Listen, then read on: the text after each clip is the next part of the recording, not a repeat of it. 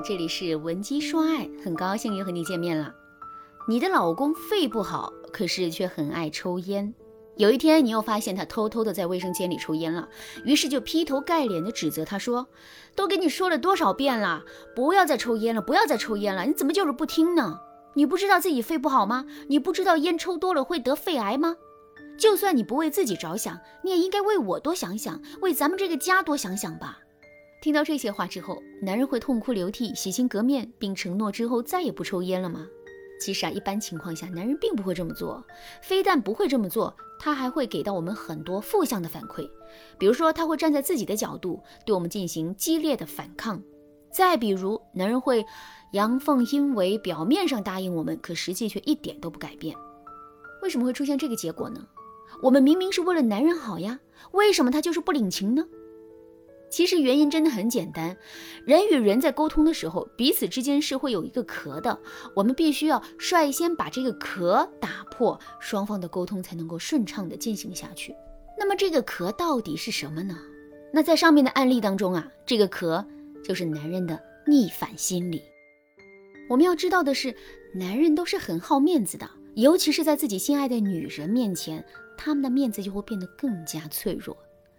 在这种情况下，如果我们劈头盖脸的对男人进行批评，或者是不留情面的去打击男人的话，男人肯定是会对我们产生逆反心理的。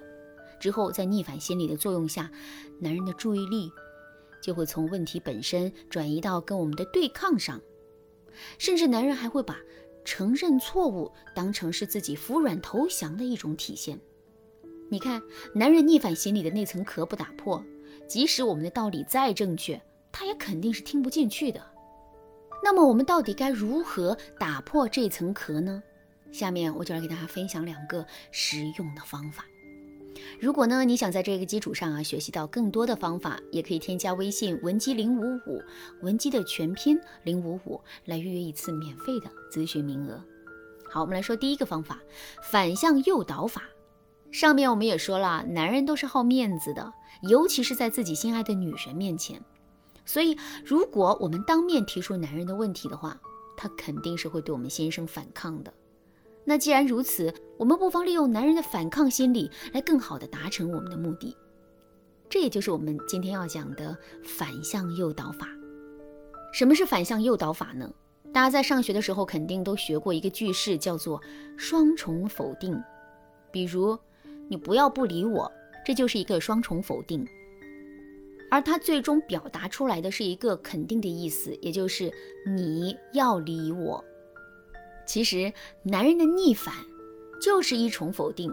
在这个基础上，如果我们又能够做到正话反说的话，哎，那么我们就建立了一个双重否定的句式。上面我们也说了，双重否定表达出来的是肯定的句式，也就是我们原本想对男人说的话提出来的要求。那还是拿抽烟的例子来说吧，我们不想让男人抽烟，因为抽烟会损伤男人的身体。可是直接去否定男人的话，男人肯定会产生逆反心理。所以为了更好的达成自身的目的，我们必须要做到正话反说。比如说，我们可以对男人说：“其实我在最开始向你提出戒烟的要求的时候，就没有对你抱太大的希望。一个十几年的老烟民啦。”怎么可能一下子就把烟戒了呢？唉，是我对你的期望太高了。我们说的这些话是在否定男人吗？当然是在否定男人。不过我们否定的并不是男人抽烟的行为，而是男人戒烟的能力。接受到这样的否定之后，男人也会产生逆反心理。不过他此时逆反的并不是抽烟这件事，而是我们对他戒烟能力的怀疑。所以在逆反心理的作用下。男人肯定是会拼命的去证明自己的能力的，而这恰恰是我们想要看到的。第二个方法，戴高帽法。如果我说你是一个非常邋遢的人，并劝告你一定要注意讲卫生，之后你会变得特别爱干净吗？当然不会，你只会变得更加邋遢，以此来对我们的要求进行反抗。可是如果我夸你是一个特别爱干净的人呢？在这种情况下。你肯定会变得特别注意讲卫生，并且变得越来越爱干净。为什么会这样呢？